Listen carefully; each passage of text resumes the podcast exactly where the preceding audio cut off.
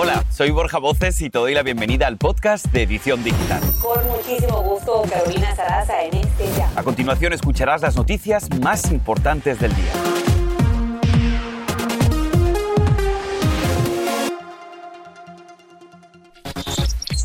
Expectativa total, en solamente minutos conoceremos la sentencia contra Emma Coronel.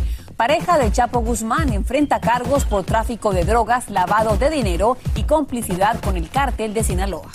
Pero ¿cuál es el siguiente capítulo en la vida de Emma Coronel? Y lo más importante, ¿qué pasará con sus hijas gemelas que tiene con el Chapo? Lo vamos a analizar hoy en la edición digital. Pero ¿quién es la Emma que conocemos por redes sociales? Millones en todo el mundo se preguntan qué hay detrás de las pocas fotografías que compartió. ¿Secretismo o desinterés? Explicamos.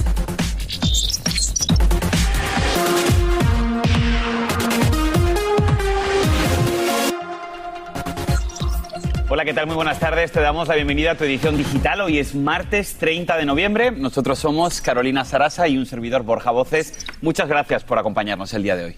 Y arrancamos directamente con esto. Expectativa total. A solamente minutos darían a conocer la sentencia contra Emma Coronel, la pareja de Joaquín El Chapo Guzmán. En Washington, el juez Rudolph Contreras tiene en sus manos la decisión tras analizar este caso de manera integral, mientras los fiscales piden cuatro años de prisión cinco de libertad condicional y una multa de un millón y medio de dólares. Hay que recordar que Coronel, Emma Coronel, no ha colaborado con las autoridades, pero tiene que responderle a la justicia por tres delitos por los que ella ya se declaró culpable en junio de este año y que incluyen tráfico de drogas, lavado de dinero y por ser cómplice con su pareja para operaciones del cártel de Sinaloa aquí, en los Estados Unidos. Vamos a pasar directamente al Distrito de Columbia, epicentro de esta noticia, con Edwin Pitti, quien está precisamente afuera de la corte. Edwin, muy buenas tardes. Cuéntanos, ¿cuáles son los momentos previos a la sentencia? ¿Qué tal Borja y Carolina? Buenas tardes. Quiero mostrarle de inmediato las afueras de esta Corte Federal aquí en Washington DC. Está custodiada por policías del Departamento de Seguridad Nacional y justo en la puerta central ya hay una alta presencia de medios de comunicación esperando en cualquier momento la decisión que el juez Contreras pueda dar sobre el futuro de Emma Coronel aquí en los Estados Unidos. Como ustedes mencionaban, están pidiendo cuatro años de prisión para Coronel, cinco años de libertad condicional y el pago de una multa de cerca de 1.5 millones de dólares. A eso de las 11 de la mañana, la abogada de Emma ingresó por esta puerta que están viendo aquí en imágenes de mi compañero Edwin Ramírez, pero dentro la situación es un poco diferente. Nuestras compañeras Claudia Uceda y Patricia Yaniot lograron entrar a la sala, pero no se les permite grabar con teléfono celular, incluso les pidieron que lo apagaran totalmente. Solamente se permitió la entrada de 14 periodistas de la gran cantidad que llegaron desde tempranas horas de la mañana. Nosotros, por supuesto, hemos logrado ese acceso a la sala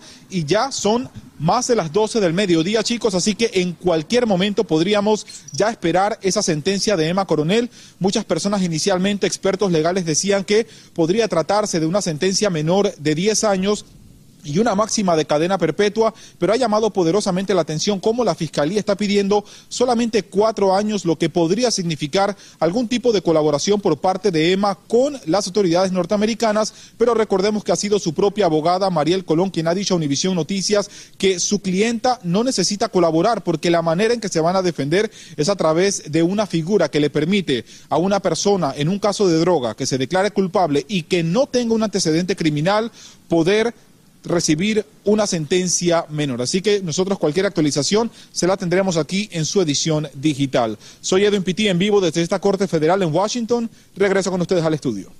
Estamos en vivo esperando esa sentencia. Te agradecemos, Edwin Pitín, por esa información.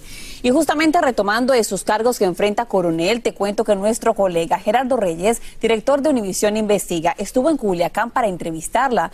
Y durante esa conversación habló de lo mucho que quería al Chapo y aseguró desconocer cualquier actividad de su marido que fuera ilícita. Escuchemos parte de esa entrevista. Vive como cualquier persona normal.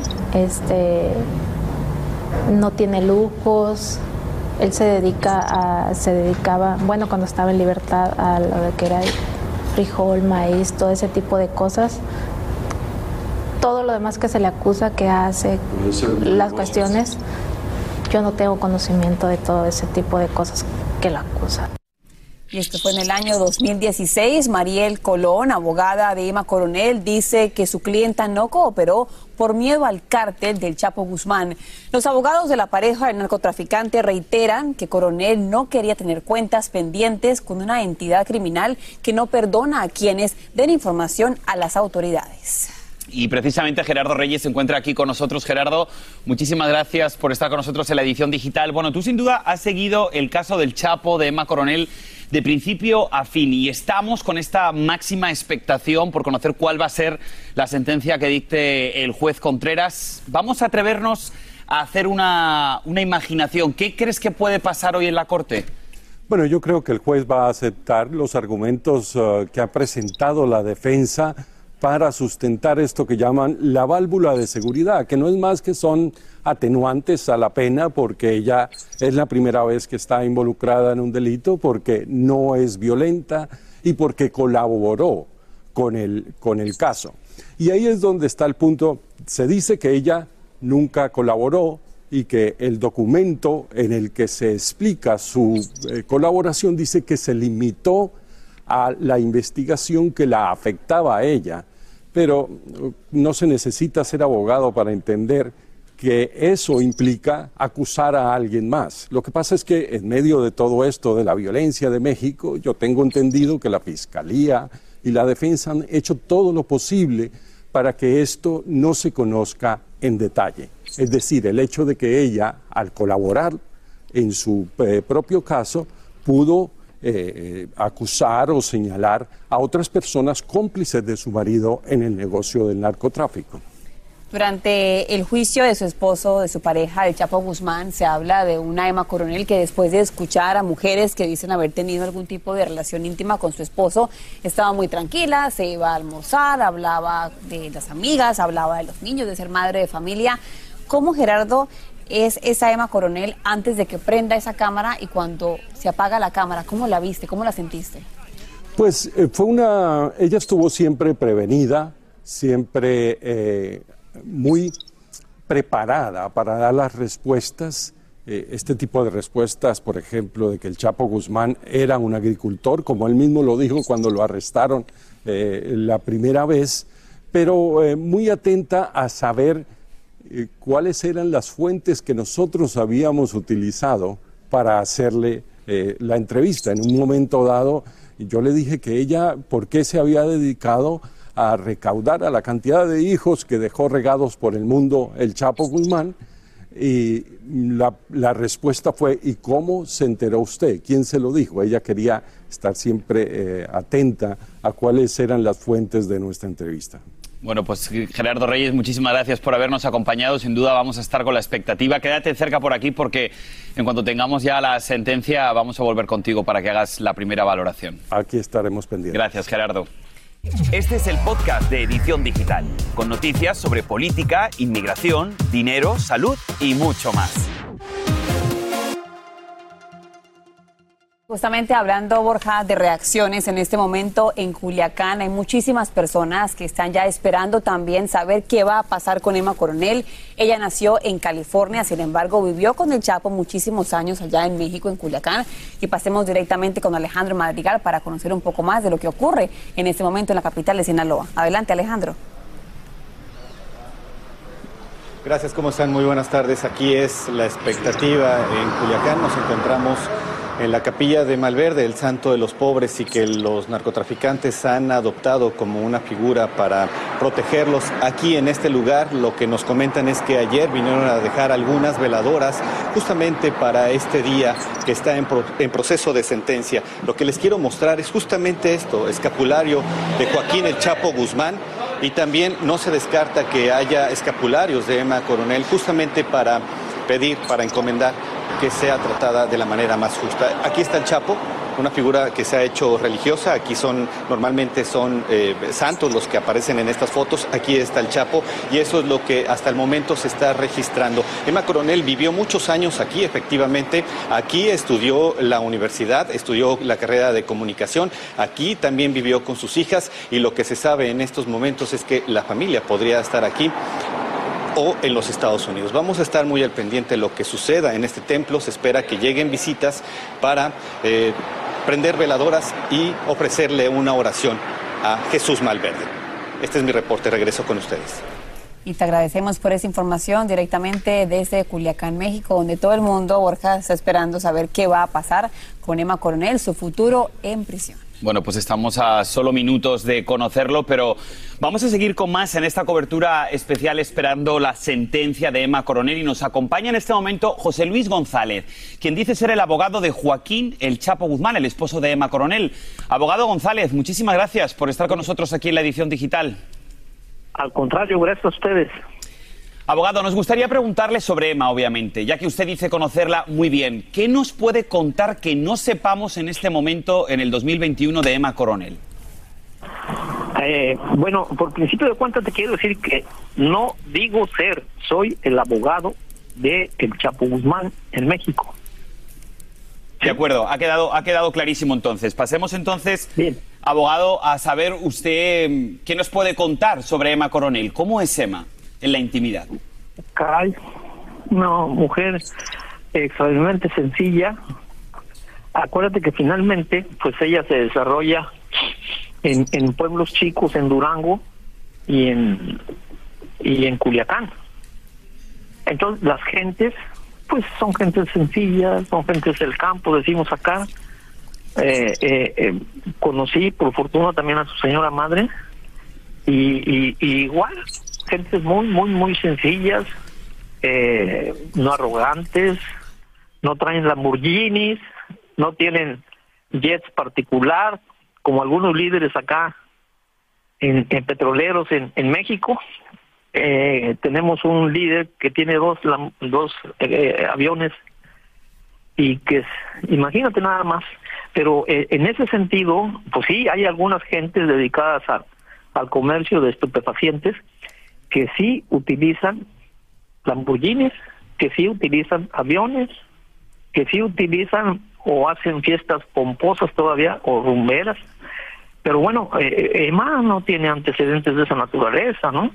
Abogado, déjeme preguntarle algo. Usted dice que la conoce muy bien. Mucho se habla en algunos medios de comunicación que ella habría colaborado con las autoridades para poder recibir una pena mucho menor. ¿Cree usted, conociéndola, que ella podría colaborar para implicar aún más a su esposo o a gente allegada? Mira, eh, eh, eh, te voy a ser honesto. Emma sería incapaz de traicionar a su esposo. ¿Sí? Uno. Dos. Emma no puede dar informaciones porque no tiene información fidedigna. ¿Me entiendes? Es decir, Emma en ningún momento ha participado hasta la fecha, hasta la fecha. Eh, yo no sé cómo consista la, la acusación por parte de la Fiscalía de los Estados Unidos de Norteamérica, ¿no? Pero, abogado, abogado, perdone que le interrumpa, pero usted está diciendo que Emma no participó. Ella se declaró, ella misma se declara culpable de pertenencia a una banda criminal, como es el cártel de Sinaloa. No entendí entonces por qué dice usted que ella no hizo nada. Si ella misma se declara culpable en la corte. Bueno, bueno, pues es una alternativa de solución para su para su condena. Eh, acuérdate que finalmente el, el Estado norteamericano, si tú decides este eh, declararte culpable, pues ya tiene cierta consideración, ¿no? Y no te persigue y no te sigue, como es el caso del Chapo Guzmán, que lo han hecho trizas en la primera y esperamos que en la segunda instancia eh, tenga un poco más de consideración el presidente Biden, Biden y, y haya un poco de justicia para él. Pero normalmente, normalmente si tú te niegas a colaborar, eh, eh, te hacen garras. Eh, mira, el caso del. Chapo, bueno, sí, un ejemplo, el caso del Chapo, 57 eh, eh, testigos de cargo y uno de descargo por parte del Chapo. Oye, es injusto eso. Y abogado, Es más adelante, si es posible, estaremos una vez más eh, conversando con usted en vivo a través de esta cobertura especial de lo que será la sentencia de Emma Coronel. Acá tenemos para ustedes más información, ¿cierto? Claro que sí, vamos a hacer una corta pausa y al regresar, Omicron se extiende.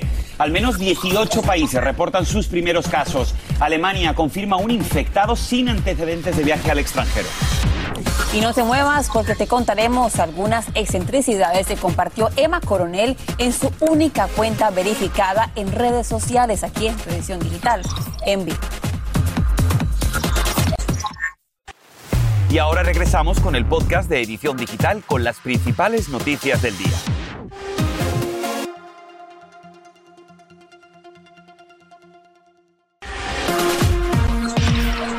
En vivo con todos ustedes aquí en su edición digital. Expectativa total. Estamos esperando en este momento que se lea sentencia para Emma Coronel, la pareja de Chapo Guzmán. Sería manos del juez Rudolf Contreras, un juez nacido en Miami, Florida, que tuvo también bastantes casos, Borja, de alto perfil. Por ejemplo, el del ex asesor de seguridad nacional del expresidente Donald Trump, Michael Flynn. Mientras esperamos la sentencia que todo el mundo está hablando en este momento y todos los ojos de la nación están puestos en Washington, también hay otros ojos que están puestos en el coronavirus y es que la amenaza es real. La variante Omicron del coronavirus se extiende velozmente a nivel global y ya se reportan los primeros infectados en por lo menos 18 países. Hablamos de países, por ejemplo, como Austria y España. Estos ya tienden casos. Alemania también confirma su primer infectado y, ojo, sin antecedentes de viaje al extranjero. Se está extendiendo ya esta variante. Justamente aquí en Estados Unidos, los CDC recomiendan que todo adulto mayor de 18 años vacunado se ponga una tercera vacuna para prevenir infectarse con esta variante Omicron. Insisten en que lo deben hacer todos aquellos que ya cumplieron seis meses después de haber recibido una segunda dosis, sea de Moderna o de Pfizer. La misma recomendación es para quienes se vacunaron con Johnson Johnson, pero después de dos meses. Y mucha atención porque en cualquier momento la compañía Pfizer pedirá la autorización de la FDA para la vacuna de refuerzo para los menores. Esto en momentos en los que los expertos se apresuran a entender la variante Omicron, los peligros que puede representar para la humanidad y la efectividad que tendrían las vacunas que ya están aprobadas. Y Nueva York se prepara ante esta variante, comenzando sus planes de prevención. Pide el uso de máscara para todo el mundo, en todo momento, mientras estén en sitios cerrados y lugares públicos, independientemente si la persona está vacunada o no. Las autoridades no han reportado todavía un caso de Omicron en ese estado o tampoco aquí en Estados Unidos. Bien, y cambiando de información, la joven arquitecta mexicana Hilda Marcela Cabrales fue desconectada tras declararse su muerte cerebral en un hospital de Los Ángeles donde se encontraba ingresada. Su familia ha tomado esta dramática decisión tras el parte médico e informaron que van a donar todos sus órganos a otras nueve personas necesitadas, pero siguieron pidiendo justicia porque dicen que su hija, su familiar, fue drogada contra su voluntad y abusada mientras siguen las investigaciones. Y vuelve a producirse otro caso de un niño no acompañado que fue abandonado junto al río en la frontera. En esta ocasión se trata de un pequeñito de tres años de origen hondureño que fue encontrado por los agentes fronterizos y que además tenía un número de teléfono escrito en la camiseta, por lo que pudieron contactarse con su madre. Otros grupos de unos 168 inmigrantes fueron también detenidos en diferentes lugares en Harlingen, Texas. En su mayoría son de origen venezolano. Mientras tanto, la estrella del golf, Tiger Woods, no volverá a dedicarse como antes a tiempo completo al golf. Así lo dijo durante una entrevista exclusiva para la publicación Golf Digest. Woods solamente participará en algunos eventos al año y expresó, es una realidad desafortunada, pero la entiendo y la acepto. Además, afirmó durante su rehabilitación del accidente y reconoció que valoró más algo tan sencillo como ver jugar a su hijo o escuchar el canto de los pájaros. En otros temas, pese a las reacciones en contra en las últimas horas, el Departamento de Estado de este país retira a las FARC de su lista de grupo terrorista. El secretario de Estado, Anthony Blinken, dice que ya no existe un grupo unificado relacionado con el terrorismo que tenga la capacidad de seguir haciéndolo. Esto surge cinco años después de haber firmado ese acuerdo de paz. Bien, y mientras seguimos esperando la sentencia de Emma Coronel, vamos a seguir indagando un poquito más. ¿Quién es Emma Coronel? Ella llega a boca de todos tras darse a conocer en las redes sociales. Ya te contamos lo que compartió en su única cuenta verificada, que dice tras de esas fotografías. Este es el podcast de Edición Digital, con noticias sobre política, inmigración, dinero, salud y mucho más.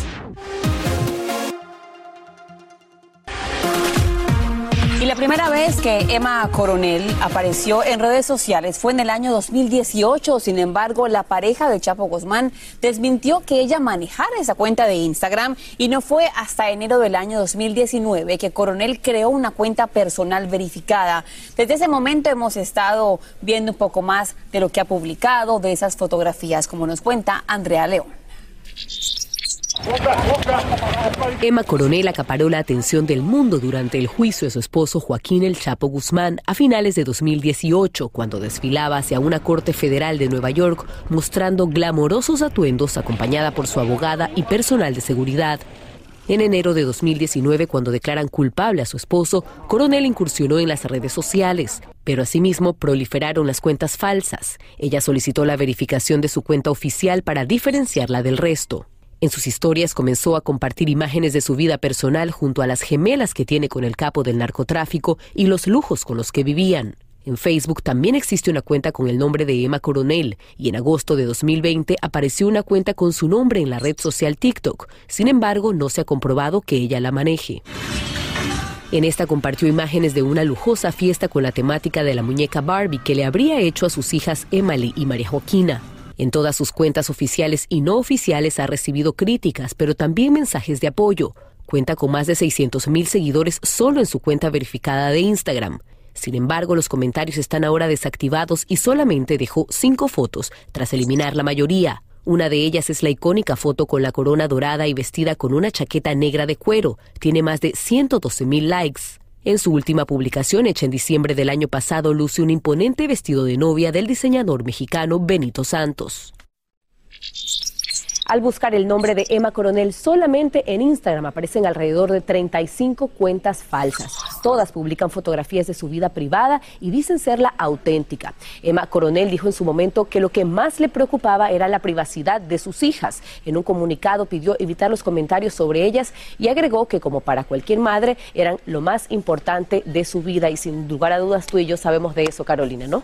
Totalmente, qué complicado para una madre de familia, independientemente de las circunstancias de estar separado de sus dos hijas. Una auténtica influencer. ¿Se sabe realmente quién estaba detrás de esa primera cuenta que publicaba muchas fotos personales? No, en su momento Emma Coronel respondió en un comunicado y dijo que ni ella sabía quién era la persona o las personas que se encontraban detrás de esas cuentas. Bueno, gracias, Andrea.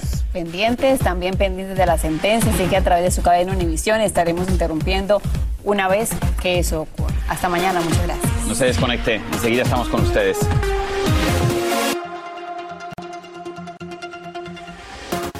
Y así termina el episodio de hoy del podcast de Edición Digital. Síguenos en las redes sociales de Noticiero Univisión Edición Digital y déjanos tus comentarios.